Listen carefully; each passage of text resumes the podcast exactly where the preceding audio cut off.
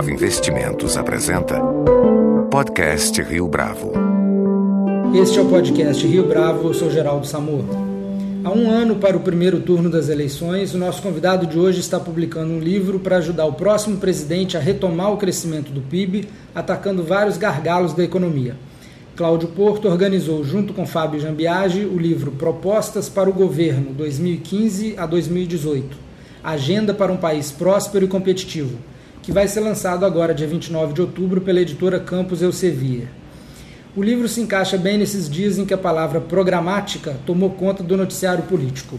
São textos de 40 especialistas apontando caminhos para o crescimento sustentável e levando em conta fatores econômicos, sociais, ambientais e institucionais.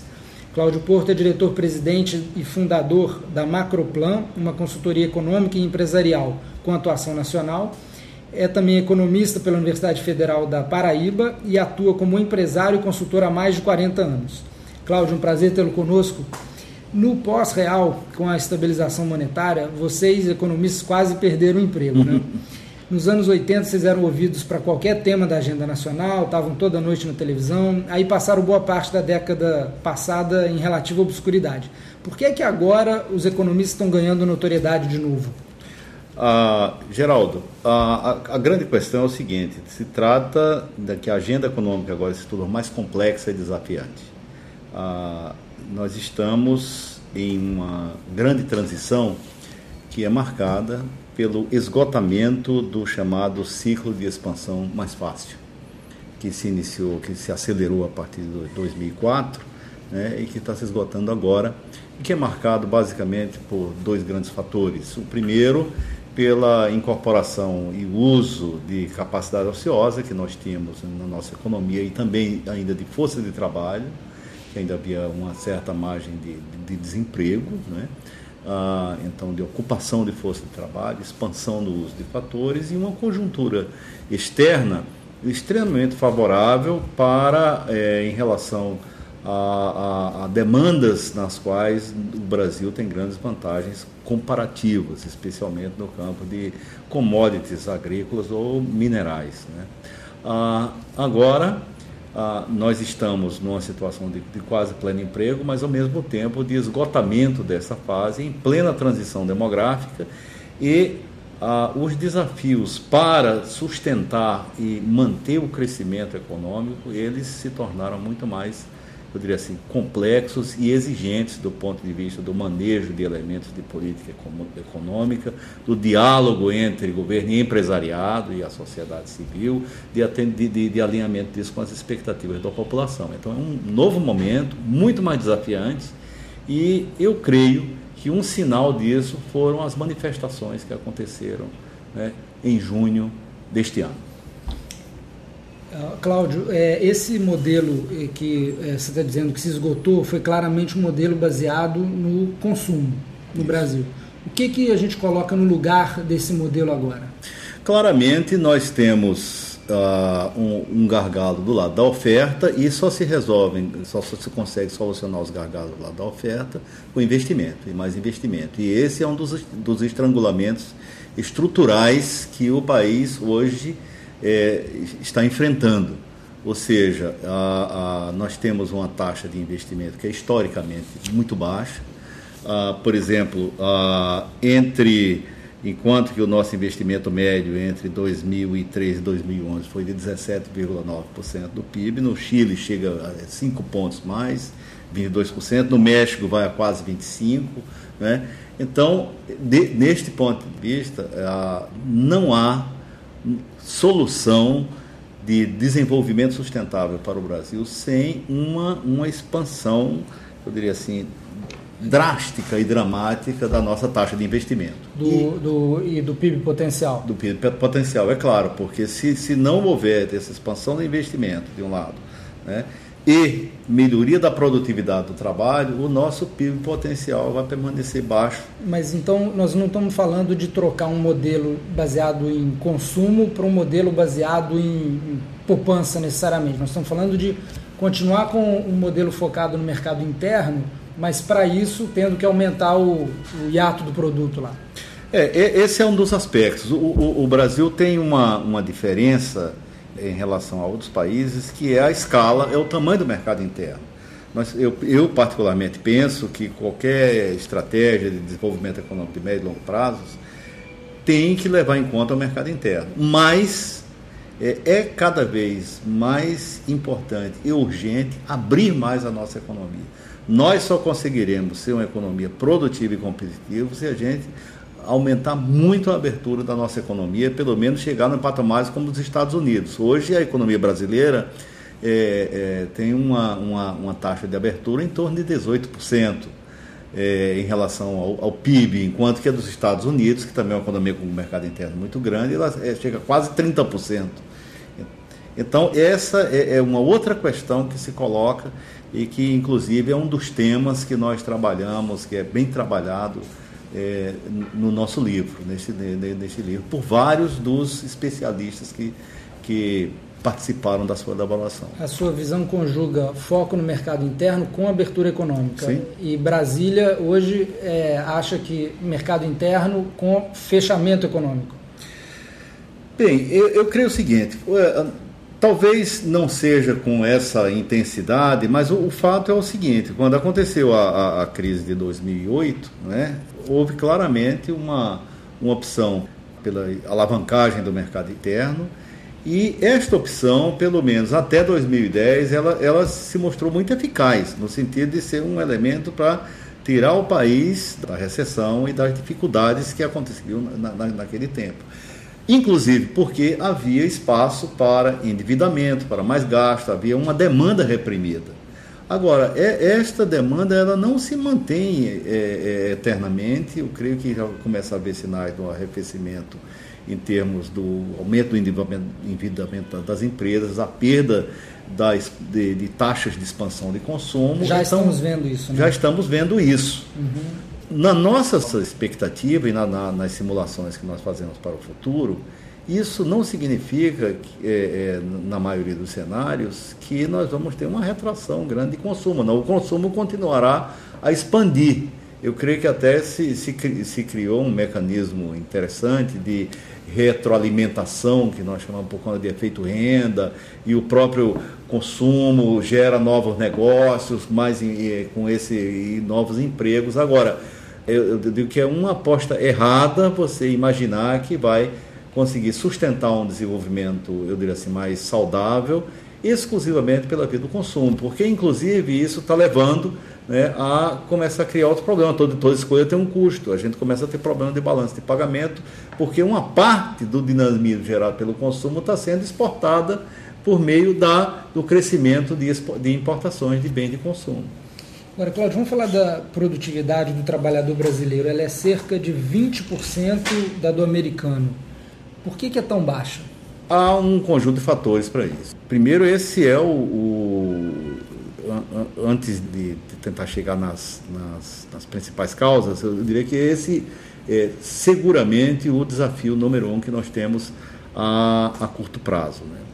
A, a, nossa produtividade é muito baixa por conta, em primeiro lugar, do, do, do baixo nível de escolaridade da, e, de, e, de, e de, de, proficiência da, da nossa força de trabalho em comparação com de outros países. Então, nossos profissionais embora muito dedicados e o brasileiro tra trabalha muito, mas é isso, nós, nós, produzimos muito menos do que profissionais de outros países. Então, tem, tem, tem, ou seja, é a questão da, da produtividade do trabalho. Mas não é só esse problema, nós temos um outro problema que são os gargalos de infraestrutura. Ou uhum. seja, nós temos problemas de produtividade, de baixa produtividade do capital instalado. Né? Uhum. Não é à toa, você imagine o quanto se perde com as nossas, só, só para mencionar isso, em termos do engarrafamento e da perda de mobilidade que a gente está tendo hoje nas cidades, que são o, locos de competitividade por excelência. Né? Uhum. Para não falar das, das memórias em portos, aeroportos, nas então, rodovias. Então esse número, esse número de produtividade de só 20% é, do nível do americano, ele é, contempla também a, a parte física Sim, sim, tem a produtividade do trabalhador, mas digo, o Brasil, de um modo geral, é um país muito pouco produtivo. A nossa produtividade, ela, em alguns casos, é, cerca de metade da produtividade que, que acontece no México ou no Chile, não é só em, em, países avançados. Então, há uma questão da baixa produtividade do trabalho, mas também de, de alguns outros fatores, uhum. e, e, e, ou seja, tanto da, da, chamada produtividade da infraestrutura física, e por outro lado, um grande gargalo à nossa produtividade é, sem dúvida alguma, a questão é, das é, institucional e da, do mau desempenho da gestão pública. Esse é um dos gargalos muito sérios, que nós temos um Estado que absorve quase 40% da, da renda nacional e o que entrega à população em retorno, ela é, seguramente há, há muitas evidências que não é proporcional, não é uma proporção razoável para o que ele arrecada em relação a isso. Cláudio, na área da educação, o livro relembra estatísticas uh, chocantes e desanimadoras. Né? Entre os emergentes, o Brasil só tem 49% dos adultos jovens com educação secundária, uhum. comparado com 85% no Chile e 80% na Rússia. Isso. É o pior dos emergentes nesse quesito. Na qualidade da educação primária, a gente está na centésima, vigésima sexta posição, atrás do México e do Chile. Isso. E no eu creio que seja o ensino profissionalizante, a gente só tem 7% dos uh, estudantes cursando educação profissional concomitantemente ao ensino médio profissional. É, enquanto nos países desenvolvidos esse número oscila em torno de 50%. Isso. Qual a grande proposta para a educação que está no livro? Bem, uh, uh, basicamente, nessa questão da educação, eu gostaria, em primeiro lugar, de, de, expandir um pouco. Uma das grandes propostas que tem é olhar a, a educação como um componente do que nós chamamos da formação do capital humano, do investimento em capital humano.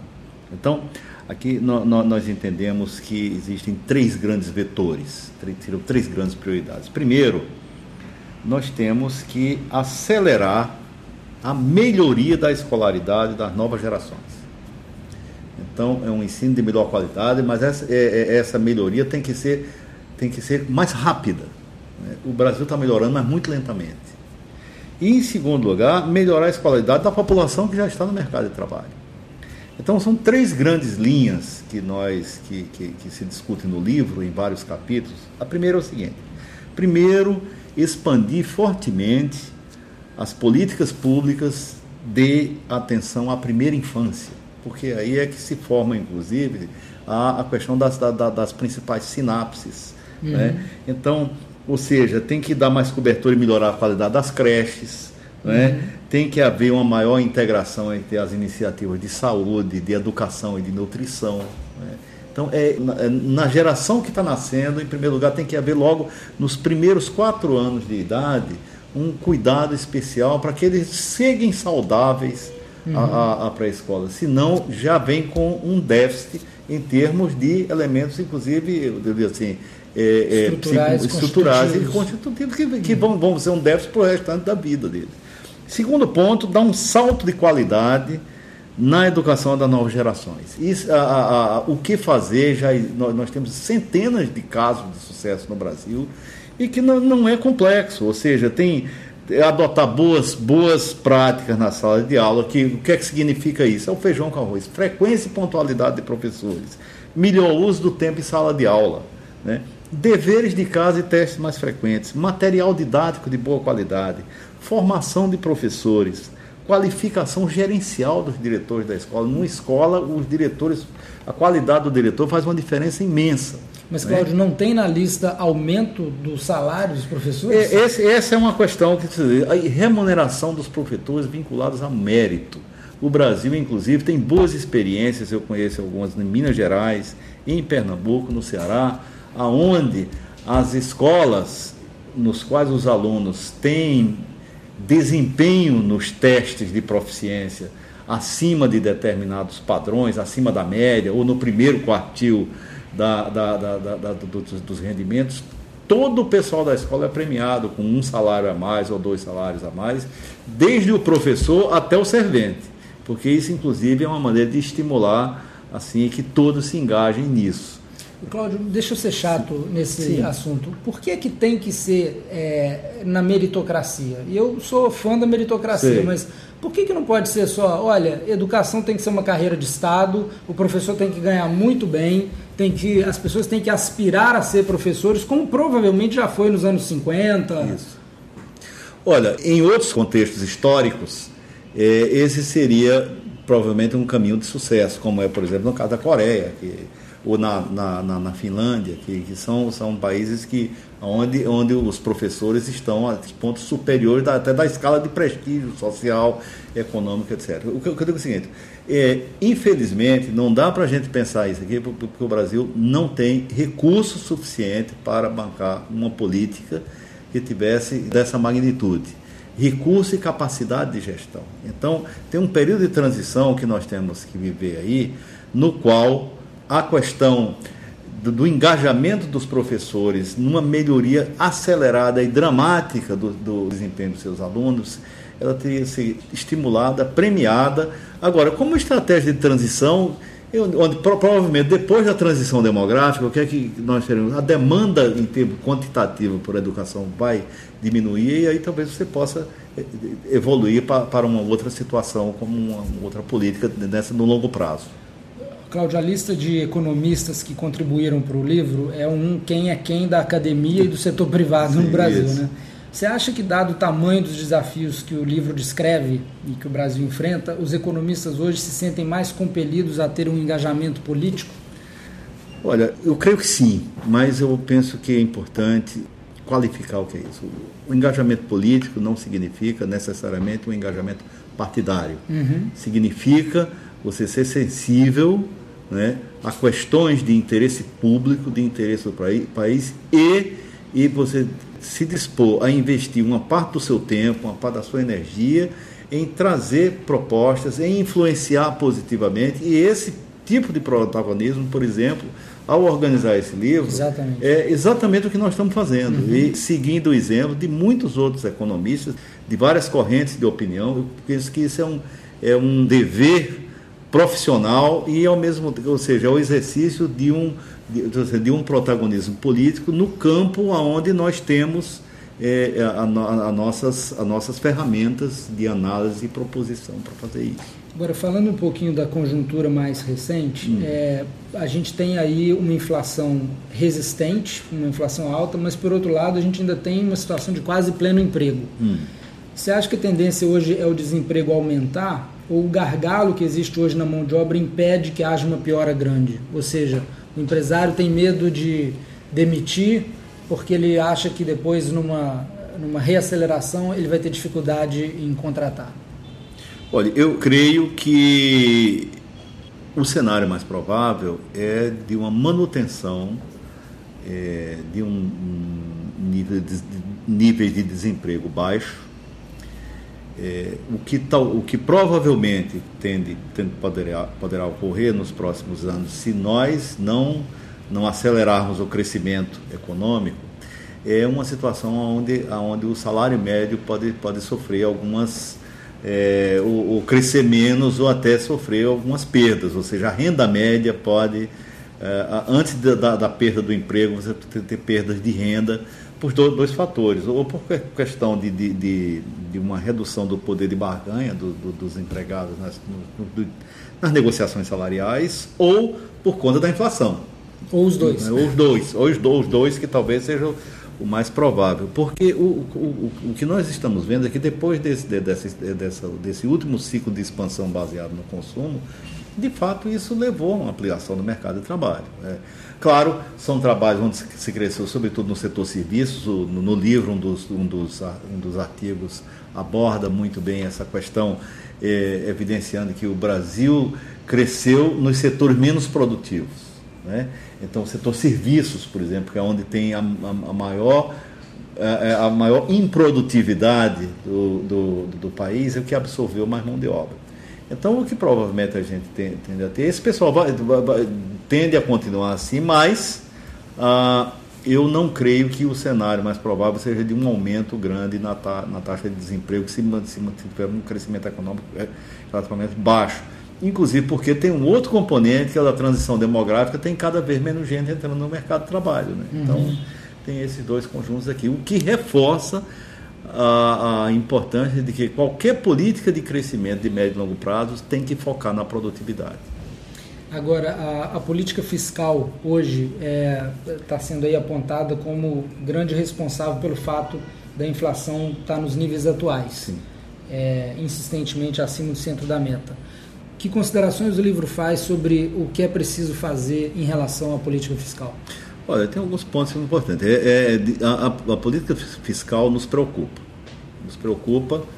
É, e eu, se eu pudesse resumir a, assim, uma ideia, uma, a ideia força que está no livro relativo à política fiscal é o seguinte: vamos retornar aos bons fundamentos de uma política fiscal que seja sustentável, né, de acordo com as boas práticas, sem criatividade, né, ou seja, fazendo o que nós chamamos do by the book, uhum. né?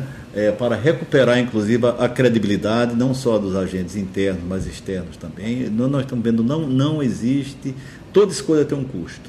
O Brasil hoje é, que perdeu algumas posições, perdeu posições em termos das agências internacionais de risco, né, a Petrobras também, e tudo isso é consequência de uma certa perda de confiança em relação a alguns fundamentos da política fiscal. Eu acho que, que teve um dado aí, que pela primeira vez em muitos anos, eu acho que agora no mês de agosto, setembro, não tem dúvida, nós tivemos é, déficit, primário, é, déficit primário né? Uhum. É, em, em, nossas contas. Uhum. Então, é, é, é, algo que, que tem, ou seja, retornar aos bons fundamentos da política fiscal e fazer, fazer de acordo com a racionalidade que se impõe aí. Agora, a morosidade do setor privado em abraçar os investimentos em infraestrutura tem a ver com o modelo regulatório atual. É, o que, que vocês propõem sobre isso?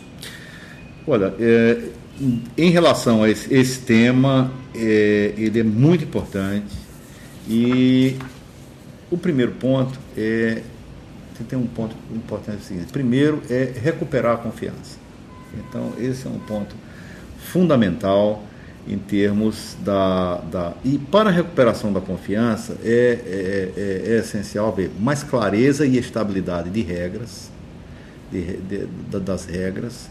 É, um segundo ponto, é, de fato, é, e ao mesmo tempo você criar as condições, criar e manter as condições de atratividade para o investimento privado, segundo a racionalidade econômica. Quer dizer, quanto menos se depender né, o investimento privado, se depender dos arranjos, as engenharias financeiras, se depender de subsídios, de eventuais aportes orçamentários para né, mitigar riscos ou ah, financiamentos é, assim em condições extremamente especiais, mas que pode, é, que, dos, cuja manutenção a médio e longo prazo seria fundamental para viabilizar o empreendimento, e quando se depender disso, você não vai ter muito apetite, porque é, tem, tem, tem uma questão, o primeiro ponto que, que todo investidor é, preza para avaliar a, se vai investir ou não é, é, é o seguinte, a, a é, previsibilidade é? e a, a, médio e longo prazos, a previsibilidade e estabilidade de regras. Então, esse é um ponto muito importante. Eu creio que também era um segundo ponto, é o seguinte, era, era muito mais o seguinte, era é, é, o que nós estamos colocando aqui em termos da questão dos, dos investimentos, é, é sobretudo é isso, é, dar um choque, de, seria um choque de normalidade.